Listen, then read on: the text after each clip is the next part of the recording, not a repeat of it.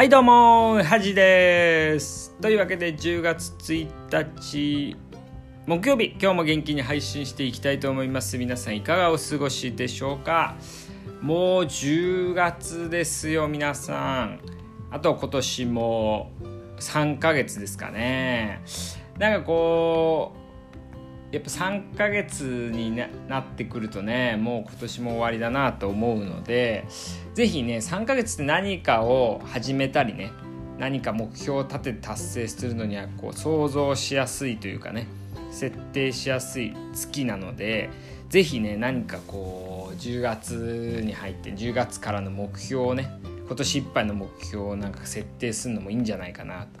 僕もねちょっとそれ考えようと思いますね、うん、まあもしその目標ができたらこうラジオでもねなんか言っていきたいなと思うんですけども。昨日もあのウーバーイーツね頼んだんですけどあの最近ウーバーイーツでも外人のね配達員の方が多くなってきてですね。昨日のねまあ男性だったんですけどねあの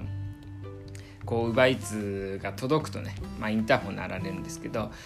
すすいませんウーバーイーツですとか言ってねこのウーバーイーツってね言えないとこがねあのすごい可愛らしかったですね。でまたあの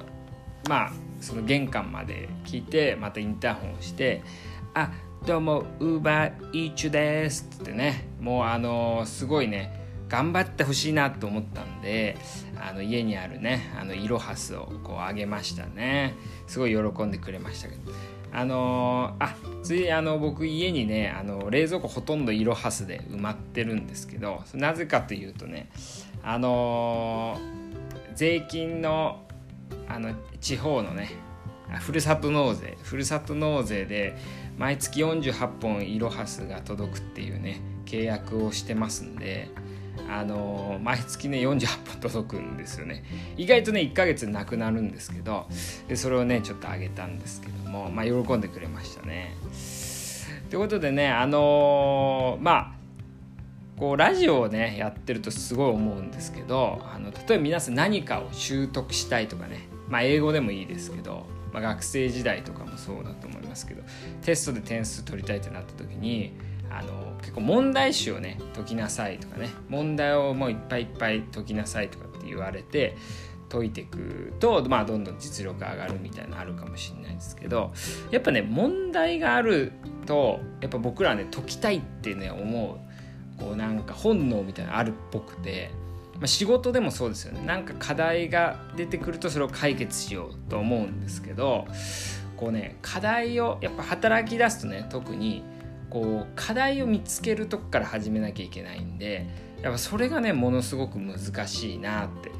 思うんですよね。だからこのラジオでもこうなんか自分でねなんか話す話題を見つけるっていうのは結構難しくて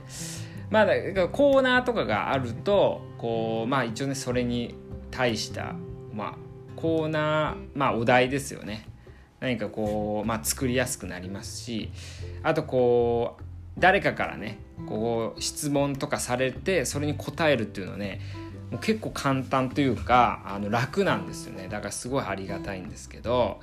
まああのー、やっぱ何もない状態からこう話を始めるっていうのは結構むずいなっていうのは思いますね。ということで、えー、木曜日はそんな恥のお悩み相談ということでお悩みありがとうございます。このお悩み相談がね一番 楽。そうなんですよ。一番こう答えやすいんですよね。やっぱ問題が来るんでね。ということでぜひぜひ皆さんどんどんどんどん簡単なんでいいけどね。送ってください。というわけで、えー、今日もね2つありますのでお答えしたいと思います。えー、はじいさんこんにちは。どうも、えー、いつも楽しく聞いています。私は最近イライラすると後輩などに怒ってしまったりすることがあります。アンガーマネジメントを心がけてあまり怒らないようにしていますがハジーさんは怒りの感情が湧いた時どうやって発散マネジメントしていますか、えー、ラジオネームハンダゴテさん。おー懐かしいですねハンダゴテ。技術の授業でね使いましたけどね。いいですねハンダゴテな響きがね。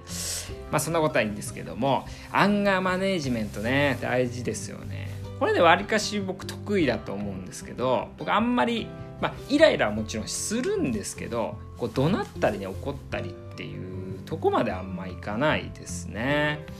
もちろんあの人なんでね瞬時に、まあ、例えば誰か肩がぶつかったりしたらちょっとイラッとするじゃないですか。それはまあ抑えられないでしょうがないなと思ってそこで「おい!」って言うか「すいません」って言えるかこれがねやっぱアンガーマネージメントができてるかできてないかだと思いますね。であのー、まあハンダゴテさんはね多分あのー、まあ、結構ねアンガーマネージメントうまい方だと僕は思うんですけどね、まあ、知ってる方なんでね。で僕がこうよく使ってんのはまあ大きく、まあ、2つかなとは思うんですけどまずこうなんで自分が怒ってんのかを考えるんですよね。一回イラッとした時にあ俺は何にイラついたんだっていうのを考える。で考えることに走ると相手を怒鳴ったりっていうのはやっぱちょっと抑えられるわけですよね。であとは次どうしようかっていうのを考えるんですよね。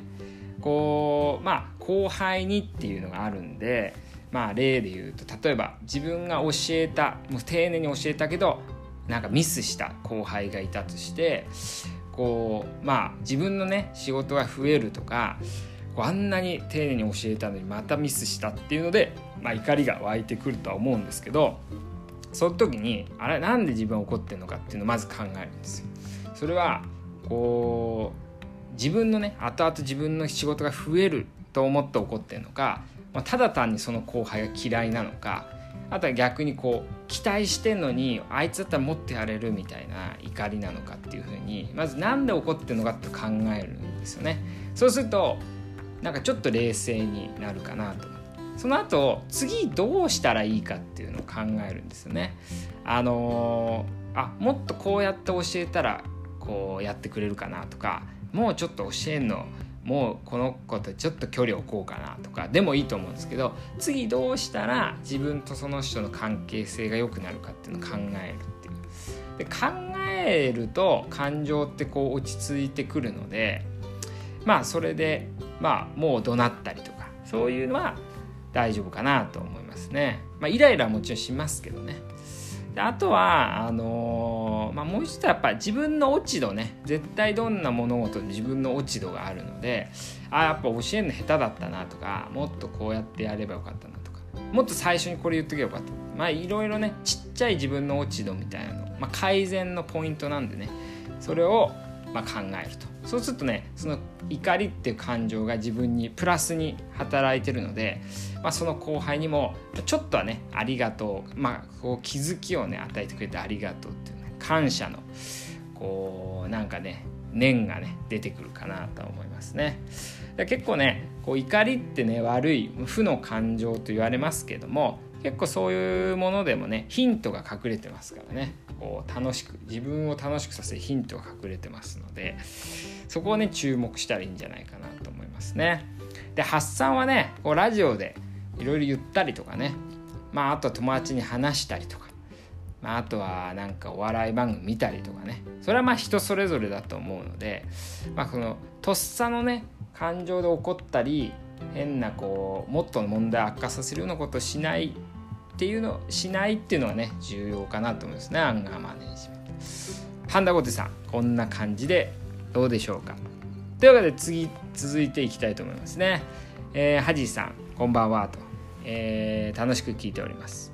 えー、早速お悩みなんですが最近新しい会社に転職しました。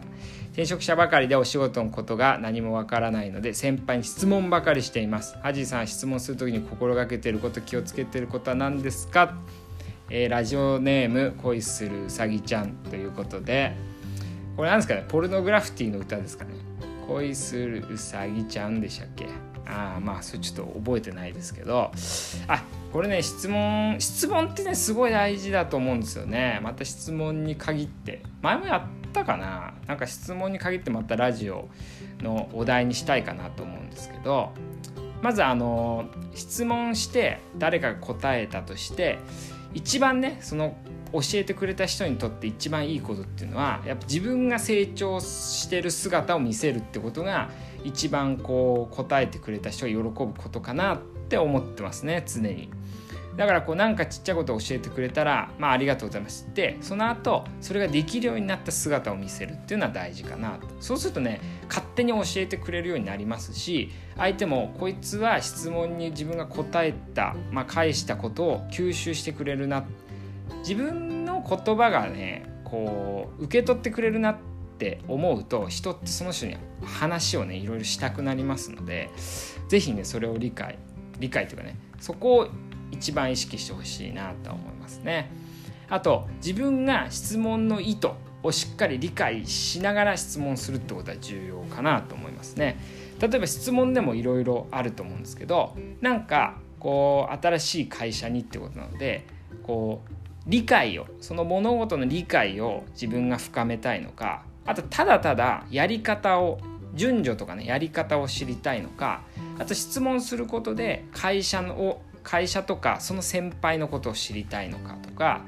あとは質問することで自分を説明する質問ってあると思うんですけどそうこのぐらい分かってますよみたいな。このぐらい分かってるんですけどこの後が分かんないですっていうのは自分の説明するっていう意図がある質問もあるとは思うんですけどそれみたいな感じで自分が何のために質問してるのかっていうのは自分で理解してないと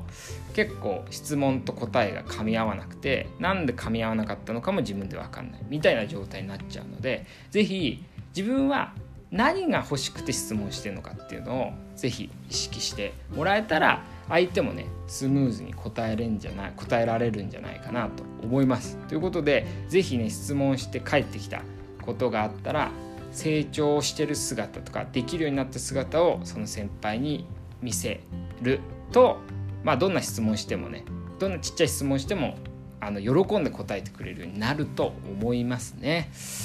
えー、こんな感じで、えー、恋するうさぎちゃん大丈夫でしょうかということで、えー、今日はまあ、えー、ウーバーイーウーバーイーチュの話とねあとは、えー、アンガーマネージメントそして質問のねえー、お悩み、えー、解決できたでしょうかというわけで以上です。ありがとうございます。